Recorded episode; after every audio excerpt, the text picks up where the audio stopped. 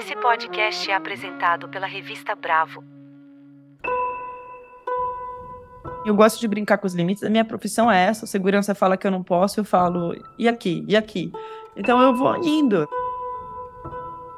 Eu sempre trabalhei bem em equipe, mas eu gosto muito de não depender de ninguém. É uma puta responsabilidade, porque quando você se decepciona é com você mesma. Quando você olha uma imagem que eu fiz, você está literalmente olhando como eu vi. Tá cheio de interpretações. E como eu vi, não tem como você desvencilhar como eu me sinto em relação àquilo. Essa é a Gabriela Biló, uma das fotojornalistas brasileiras mais impactantes da atualidade, que com seu olhar aguçado e carregado de subjetividade, consegue contar histórias dentro da história sendo feita diante dos nossos olhos. Ela trabalha para o jornal Folha de São Paulo e já ganhou vários prêmios por suas fotos, como o Troféu Mulher Imprensa e o Prêmio Vladimir Herzog. Ela também é autora do livro A Verdade Vos Libertará, lançado pela editora Fósforo, com suas fotos organizadas em parceria com Cristiano Botafogo e Pedro Daltro, apresentadores do podcast Medo e Delírio em Brasília, e interpretado graficamente pelo artista visual Pedro Inui. Eu sou Pedro Garcia de Moura e esse é Emoção Criativa, um podcast sobre criatividade, mas não da criatividade que vem de fórmulas, tendências ou de referências, e sim daquela que surge de dentro da gente da expressão verdadeira das nossas emoções e da nossa individualidade. Para quem quiser mergulhar mais fundo nesse processo de autoconhecimento através da criatividade, o livro Emoção Criativa está disponível nas principais livrarias virtuais. Você encontra todas as informações sobre ele e os links de cada episódio do podcast no site emoçãocreativa.com.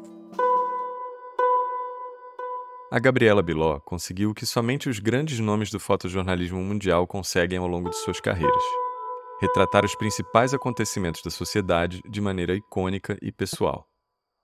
Eu já acompanhava seu trabalho e já percebia a construção de uma linguagem própria, mas foi principalmente depois do lançamento do seu primeiro livro que eu consegui isolar a narrativa do seu olhar, que no caso do fotojornalismo normalmente é utilizado como suporte para notícias, apesar de muitas vezes de tão potentes contarem a história por completo, quando não raro viram a própria notícia.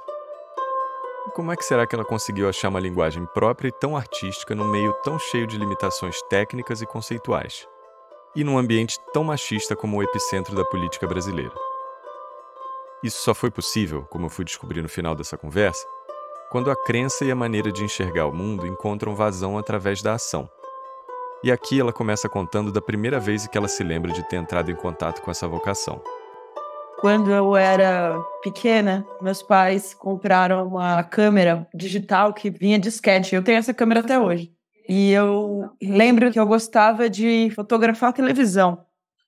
Porque eu gostava dessa coisa da imagem reproduzida, sabe? A imagem congelada. Foi aí que eu comecei a gostar de câmera, na verdade.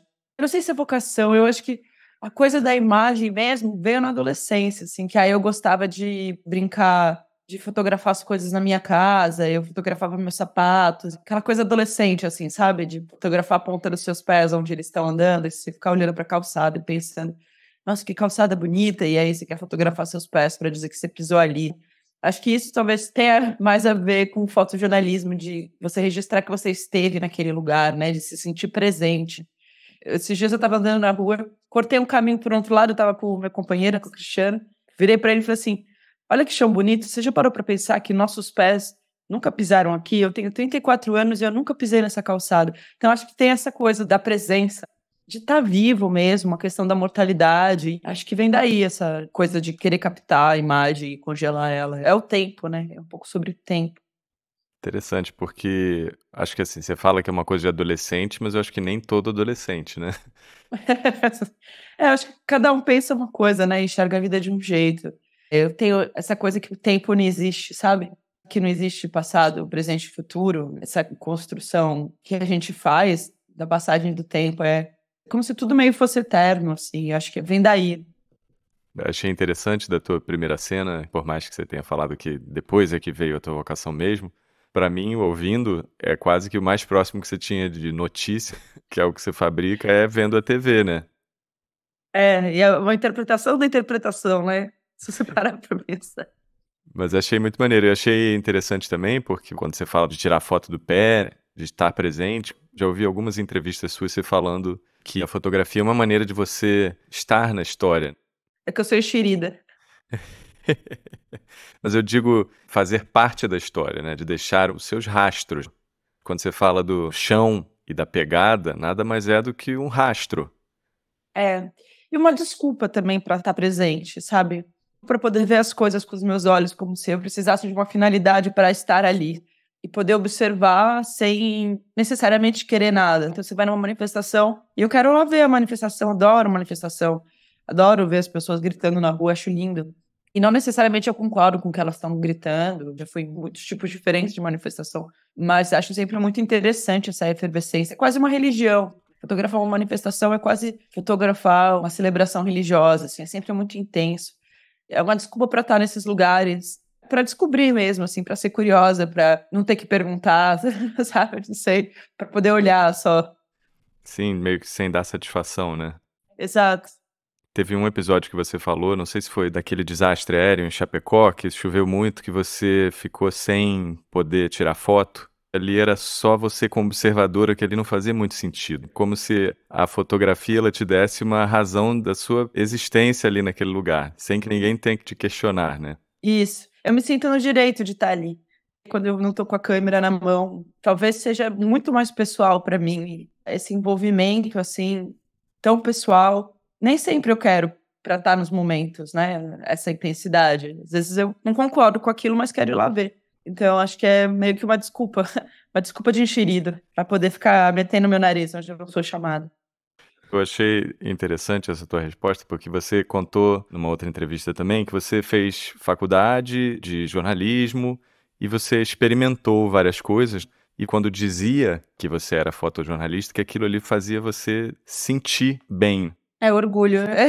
que é como se a fotografia tivesse te ajudado a te dar uma definição de quem você é. Como ela encaixou numas lacunas que você tinha e numa autoimagem que caiu bem, né? Como uma roupa. É, eu acho que é uma busca de finalidade, mas ao mesmo tempo é bem vazio, porque você ser definido por uma coisa tão pequena, né? É muito segmentado dentro de mim quem eu sou numa pauta e quem eu sou sem a câmera, sabe? É muito diferente. Eu sou pessoas muito diferentes, assim. E é engraçado isso, porque ao mesmo tempo que aquilo me define, ele compartimenta. Mas é só esse pedaço meu que ele define. A fotografia, ela não entra mais em nada do resto da minha vida, só como sentimento e teoria, mas não como captura de imagem, por exemplo. Eu não gosto de capturar imagens em nenhum outro momento que não sejam esses momentos de curiosidade, sabe? Sim, mas é que eu acho que define talvez mais profissionalmente do que como um todo, né? Por causa do sistema que a gente vive, a gente aprende a buscar finalidade na profissão, na carreira, né? No método que você faz para ganhar dinheiro. Esse sistema ele é, deixa a gente bem doente, né? E transforma prazer em forma de existência. Então, eu acho que é uma separação que eu nunca vou entender direito, uma profundidade que eu precisaria entender por causa do sistema que a gente vive, porque as coisas se misturam muito, né? Então é muito difícil falar, não, isso é só minha profissão, porque o que é uma profissão? Ela faz parte de você também. O que é uma carreira? É seu tempo de vida ali naquela coisa. É complicado também falar que é uma pessoa diferente de mim. Obviamente, eu concordo que o sistema que a gente está inserido impõe uma relação muitas vezes doentia com o nosso talento. O que eu quero dizer é o seguinte: você imagina que tem vários músicos, na verdade, principalmente baterista, que é conhecido como Fulaninho Batera. E isso define um pouco até o nome dele, né? É como se seu nome fosse Gabriela Câmera, né? tipo. Gabriela, fotógrafa? É, mas é que eu acho que às vezes sim, existe uma identificação muito profunda com aquele ofício, no sentido de complementar a sua existência. É, eu acho que é isso. Ele me complementa, ele não me define. Acho que é bem por aí.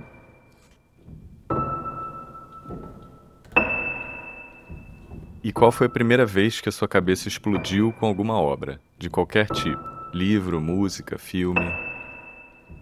Foi o livro, foi o Robson Crusoe que eu li quando eu tinha, sei lá, quantos anos. Foi o primeiro livro grande, assim, que eu li. Esse livro me impactou muito, assim.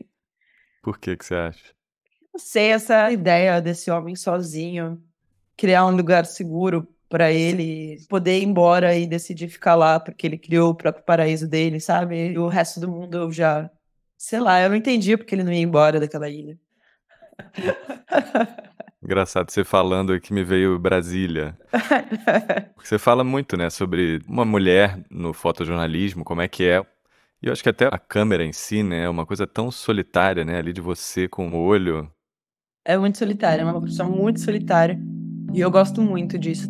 Sempre trabalhei bem em equipe, mas eu gosto muito de não depender de ninguém. É uma puta responsabilidade, quando você se decepciona é com você mesma. Mas é mais libertador fotografia, eu acho que ela é bem libertadora nesse sentido. E ela é muito honesta, você tem ou você não tem. E outra coisa é que eu sou uma procrastinadora, eu sou uma preguiçosa de marca maior. Pra mim, a fotografia é perfeita. Fiz, fiz, tá feito. Amanhã não tem nada para fazer, entendeu? Eu não tenho que resolver isso depois. Tá resolvido, tenho ou não tenho, eu só tenho que estar tá lá na hora certa. E no lugar certo, e com a leitura certa, e tá tudo bem. Eu não preciso depois resolver nada. Cai como uma luva no meu tipo de personalidade, né? Eu sou uma pessoa muito impulsiva para mim cabe assim maravilhosamente bem. Ah, eu acho que eu vou para lá porque vai ficar melhor. Ficou, ficou, não ficou, depois não adianta se arrepender, foi. Para mim funciona bem. Mas é engraçado porque você se define como procrastinadora, mas muitas das suas fotos, por exemplo, como você contou como é que foi a sua cobertura dos ataques do dia 8 de janeiro, que você estava em algum lugar, você viu o que estava acontecendo e partiu imediatamente para lá. Essa impulsividade que você falou é quase que o oposto dessa procrastinação que você se define. É, mas se eu soubesse que ia acontecer daqui uma semana, eu ia ficar, ai, não, vou.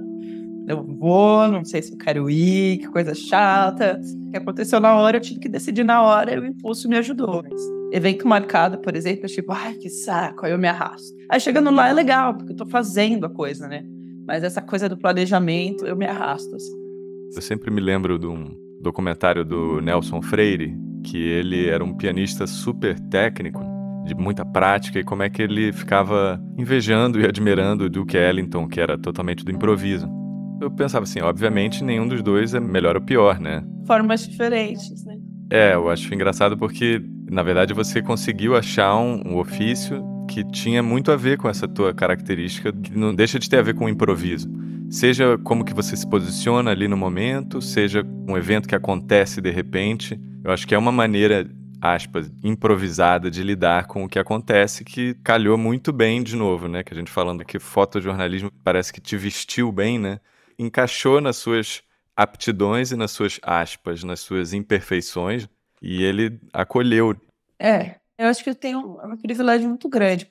A fotografia é muito divertida, muito divertido você captar a imagem assim e ficar brincando de capturar do jeito bonito e interessante, quer dizer alguma coisa. É sempre muito divertido editar as fotos. Tem essa magia aí. Esses dias eu conheci um rapaz, esses dias ontem, falou para mim assim: Eu sou fotógrafo, mas eu sou amador.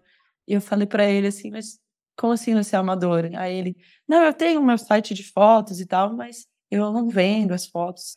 Eu falei, e não existe isso, assim, sabe? Do profissionalismo versus amadorismo. O amadorismo está na sua forma de agir, né? Na sua ética, como você trata as pessoas. Você pode ter uma postura muito amadora. Agora, na sua carreira em si, né? É o dinheiro que faz diferença. Um monte de fotógrafo amador é bem pago por aí. Eu acho que o fotojornalismo e a fotografia é muito livre, muito democrática. Você pode circular muito à vontade sendo quem você é. E quanto mais você é você, melhor o trabalho fica. E é isso que eu gosto. Uma definição que eu já ouvi de amadorismo profissional, né? Por mais que você for pela palavra amador, que é alguém que ama, né, o que faz, que é muito legal, e profissional seria alguém que de fato recebe pelo que está fazendo. Uma definição interessante que era que o amador chega no resultado sem entender muito bem como é que chegou e o profissional chega sabendo como chegou e sabendo repetir, pelo menos tecnicamente. O tipo de fotografia que você faz tem uma característica técnica muito forte, né, que eu acho que você comenta bastante em várias entrevistas, você fala muito como que você consegue tecnicamente chegar no resultado, e tem o outro tanto que é completamente muito mais ligado ao improviso e à sensibilidade, que aí eu acho que talvez é isso que conecta totalmente com o amadorismo, né? É, eu acho que essa é a parte linda, na verdade. Porque o técnico você aprende, né? É só exercitar. Tanto que é uma coisa que eu sempre divido muito com todo mundo, como fiscal da foto, porque não é a pessoa saber a técnica da foto que vai fazer dela um grande fotógrafo ou não. É todo o outro resto, é o lado, digamos assim, do amadorismo, que faz você se destacar, que faz você ter uma linguagem. A técnica, ela é só uma ferramenta. Você está pensando em alguma coisa e você usa dessa ferramenta técnica para conseguir atingir esse resultado. Agora, se você não tem ideia do que você quer, a técnica não te serve de nada. A técnica nem é o meu ponto mais forte. Eu erro temperatura, às vezes eu erro luz. Meu ponto forte é a linguagem. Sou zero tecnista e academicista também. Outra discussão que eu tive recentemente com uma pessoa virou para mim e falou assim: Nossa, eu não sabia que no jornalismo podia truncagem. Aí eu falei, ah, no fotojornalismo pode, lógico que pode. Vai olhar as grandes fotos da história do fotojornalismo, vou dizer que, sei lá, 70% é truncagem, fotojornalismo atual. Aí ele, por isso que o jornalismo está em decadência. Eu descobro que o fotojornalismo esteja em decadência, eu acho que está em ascensão. Aí ele falou assim, eu não sei em que faculdade você aprendeu que truncagem é fotojornalismo. Todos os meus professores sempre falaram que não é. Eu falei, bom, então tivemos professores diferentes, né? Ele falou assim, só quero entender, onde mesmo você fez seu doutorado Aí eu só dei risada e falei, cara, argumento academicista para mim é só me arranca risadas. A pessoa pergunta onde você estudou para você ter esse argumento. É assim, é tão vazio. A coisa da técnica é assim, mas você consegue calcular a luz só olhando? Consigo, mas assim, e isso me faz melhor de alguém que precisa fotometrar? Por quê? Essa valorização da técnica é importante, mas ela é só uma ferramenta, ela não define o profissional que você é.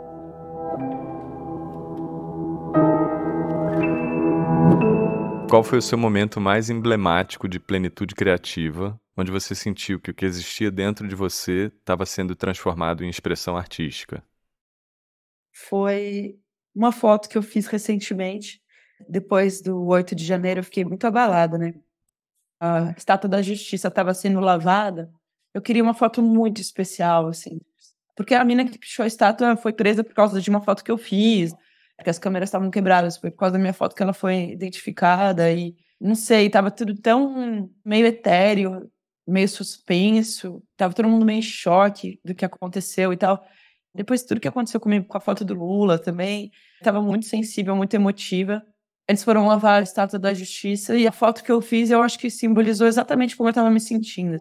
E eu lembro que enquanto eu olhava a cena e fotografava, eu tava com uma música na minha cabeça, tava com o prelúdio de Chopin. E a música não saía da minha cabeça. Quando eu fiz a foto, eu sentei para editar, eu pus o prelúdio para ouvir. Aí eu achei a foto e falei, nossa, era exatamente isso que eu tava sentindo. Esse foi o momento mais recente, pelo menos, assim, que foi bem alinhado com meus sentimentos. Muito legal, porque muitas pessoas falam sobre fotojornalismo, sobre se é arte ou não, e teoricamente a minha visão é que a arte é quando é algo que está a serviço dos sentimentos de quem criou. O seu livro, para mim, você conseguiu pegar todo aquele teu material produzido e você conseguiu se expressar. O que é que você tem a dizer e não o que, que uma matéria tem a dizer.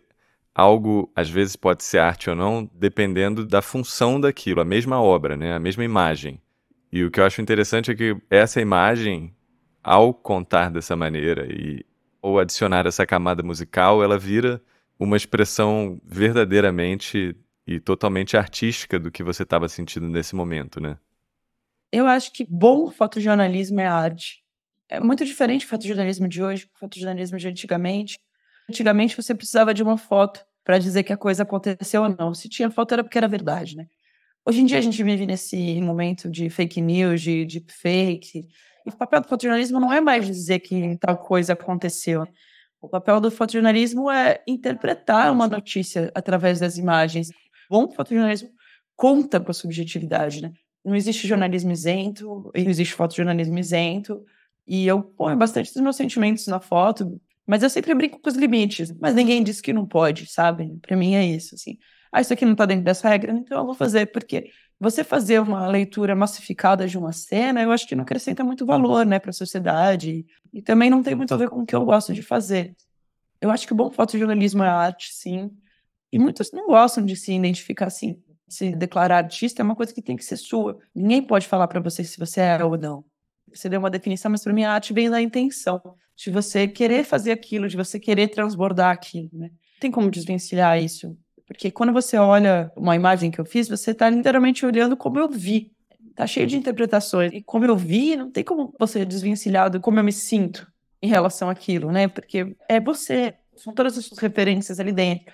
São todos os filmes que você vê, são todas as músicas que você ouve, são as pessoas que você conversa. Isso tudo sai ali no frame. Então não tem como você dizer que aquilo é isento ou é objetivo ou não é arte. Para mim é a minha expressão do eu ali. Não é sempre que é, né? Em dias que estou mais burocrática. Mas toda vez que eu tenho oportunidade, eu tento. Eu enxergo uma janela para me expressar, eu tento. Para mim, o bom fotojornalismo pode ser arte. E tudo bem as pessoas discordarem de mim ou alguma coisa assim, porque acho que também faz parte, sabe? O mundo é democrático, deveria ser, pelo menos. E as formas de pensar, acho que são todas bem-vindas. Se alguns fotojornalistas não se enxergam como artistas, até acho meio triste, assim, sabe? Mas vou te dizer que grandes inspirações para mim são, por exemplo, Cláudio Andujar e Walter Firmo, que são fotojornalistas que são artistas, então tá tudo bem, sabe? Assim, olho para eles e falo, ah, tudo bem, eu tô andando com a galera certa na linha de pensamento.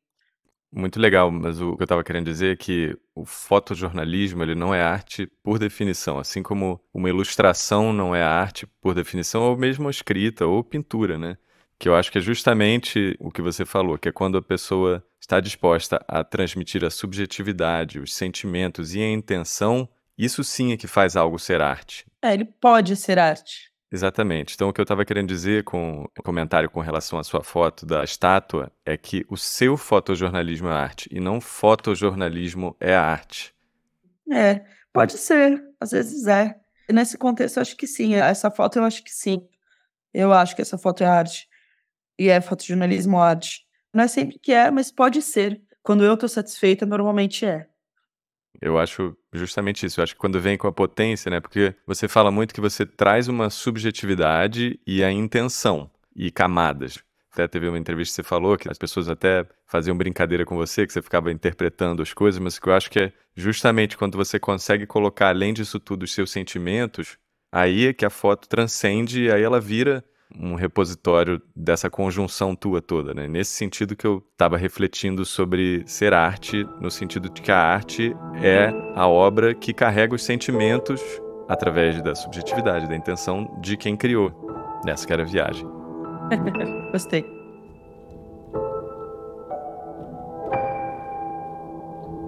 E qual foi a pior coisa que aconteceu ou que você ouviu de alguém ao longo da sua trajetória que quase podia ter feito você desistir ou seguir outro caminho? Eu acho que quando eu estava em São Paulo, que alguém falou que aquele era o auge da minha carreira. Que momento foi esse? Eu estava bem no Estadão em São Paulo, assim, e fazendo coberturas importantes, viajando e tal. Eu senti ainda uma inquietude, assim, muito grande, que eu não estava vendo muito sentido fotojornalismo, no meu dia a dia, minha rotina. Aí alguém falou: não, mas você está numa posição de privilégio, você está no auge da sua carreira. É, isso foi em 2017, acho. É isso? Então, daqui tem mais? E aí eu pensei em mudar de profissão, eu pensei em cursar outra coisa, pensei em fazer arquitetura, talvez, e largar a fotografia. Se era só aquilo que eu podia, então não sei se queria passar mais anos da minha vida daquele jeito, assim. Que tava bom, mas que para mim já tava esgotado. Teve um amigo meu que falou: você precisa aprender a curtir os platôs. Os platôs são bons também. Mas sei lá, não tava achando muito bom aquele platô, não. Eu tava achando pouco, sabe? E o que, que aconteceu depois disso que fez você continuar e ver que não era ainda o auge? Eu cobri a posse do Bolsonaro. Eu já tinha vindo para Brasília em 16, no impeachment. Tinha me apaixonado por Brasília, mas não era uma possibilidade mudar para cá. E eu vim em 18 na posse.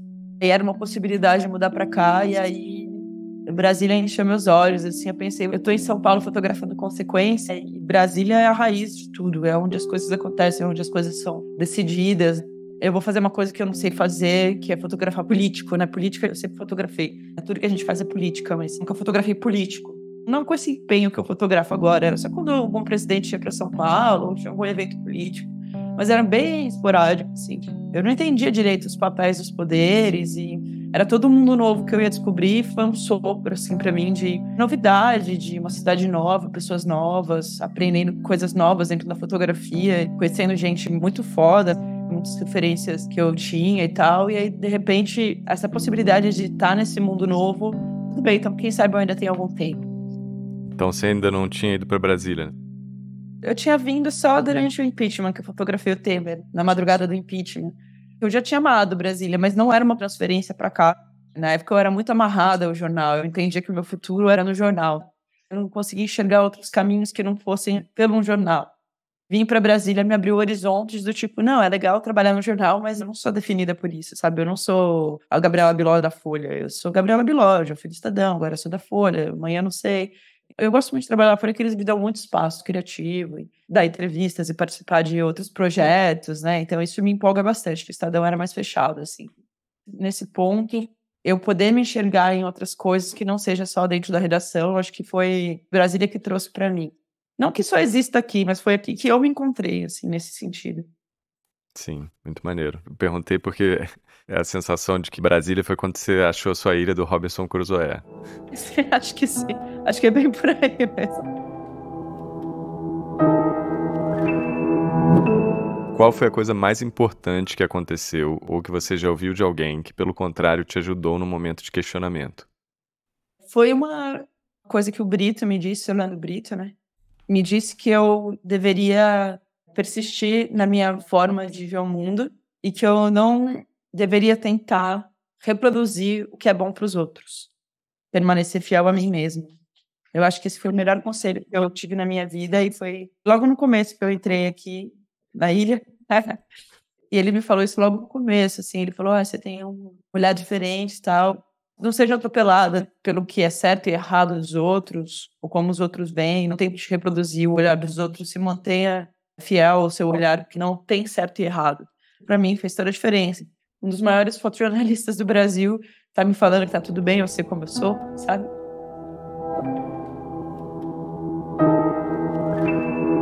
E que conselho você daria para você quando estivesse começando, não em termos de carreira, mas em termos da sua busca expressiva? Ou seja, o que, que você aprendeu ao longo dos anos sobre como acessar criativamente o seu material interno? Eu diria para mim mesma que vale tudo. Tudo que você vê, ouvir, não perca tempo filtrando, usa tudo.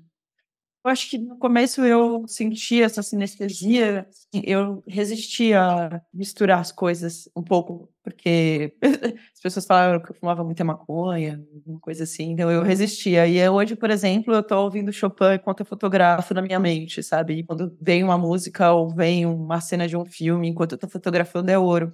E antigamente eu achava que eu estava viajando, eu, eu reprimi um pouco mais esse processo criativo, eu achava que minha fotografia tinha que ser mais pura, digamos assim.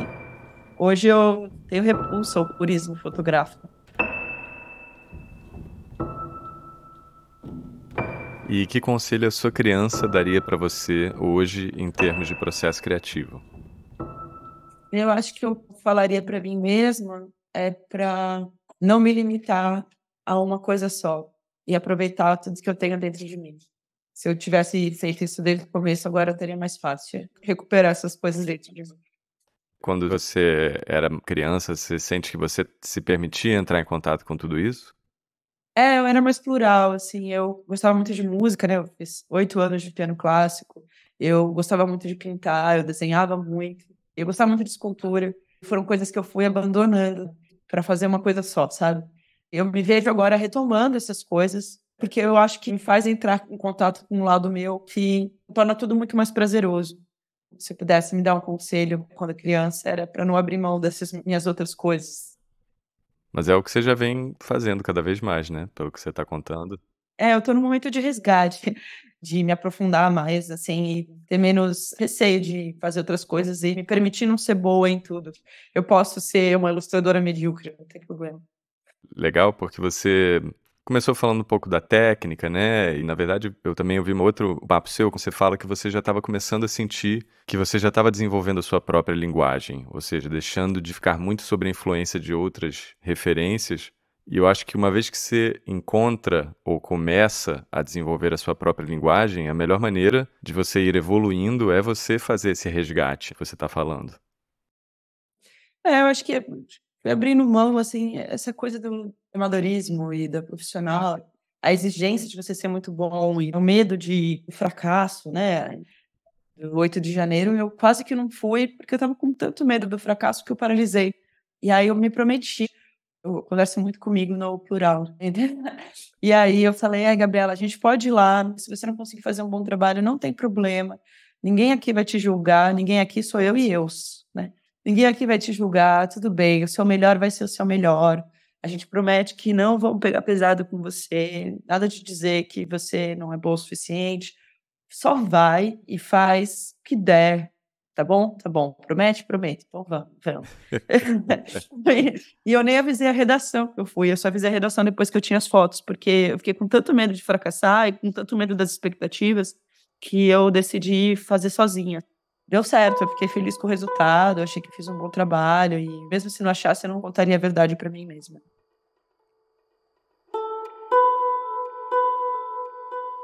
Assim como no episódio 23 com Chico César, hoje eu vou começar essa conclusão do episódio pelo final. Isso tem acontecido quando a compreensão sobre a relação da pessoa com a criatividade dela só vem depois que eu ouço várias vezes o episódio durante a edição. E é essa compreensão que acaba dando sentido e unindo todos os pontos do que foi dito. E a conclusão que eu cheguei é que a Gabriela Biló tem uma crença muito forte, quase que espiritual. Uma crença no agora, num estado de presença mas diferente da Dira Paz, a nossa convidada do episódio 28, que também tinha uma relação muito forte com agora, mas com um viés mais experimental de autoconhecimento, a Gabriela parece ter uma relação mais no fronte de onde essa batalha do agora está sendo traçada.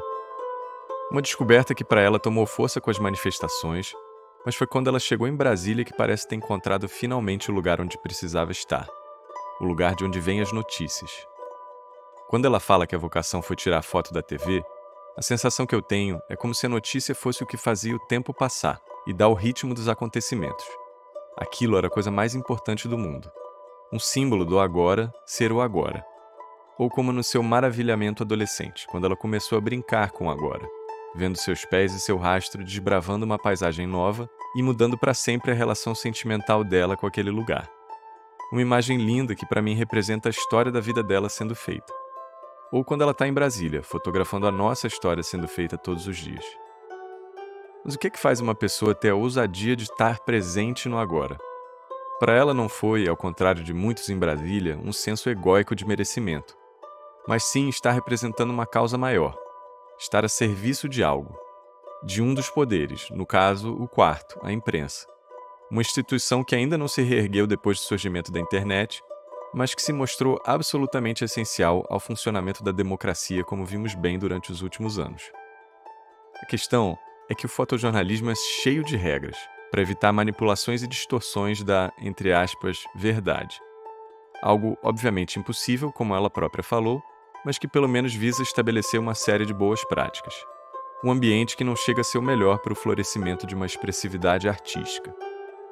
Mas assim como os nãos pelo caminho não a impedem de ir atrás de suas fotos, as regras do fotojornalismo também não impediram que a sua intenção e seus sentimentos se colocassem nelas. O que já era perceptível para quem observasse o seu trabalho com atenção, ficou mais claro ainda quando ela lançou seu livro com a cobertura dos acontecimentos políticos dos protestos de 2013 até os ataques de 8 de janeiro de 2023, e que conseguiu, como poucas obras, materializar a conturbação política e principalmente o vazio e o desespero que foram os anos finais pandêmicos do último governo. E não só com o livro, mas cada vez mais ela vem deixando sua artista aparecer em suas fotos, como ela conta no caso da foto da limpeza da estátua do STF, misturando músicas e referências no seu processo criativo.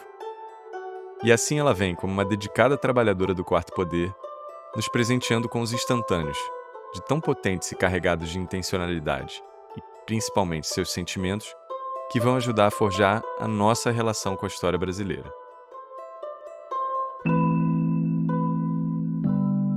Você pode ver as fotos da Gabriela Biló nas suas redes sociais e na Folha de São Paulo, e no seu livro A Verdade Vos Libertará, disponível nas principais livrarias. O link para tudo isso você encontra na descrição do episódio.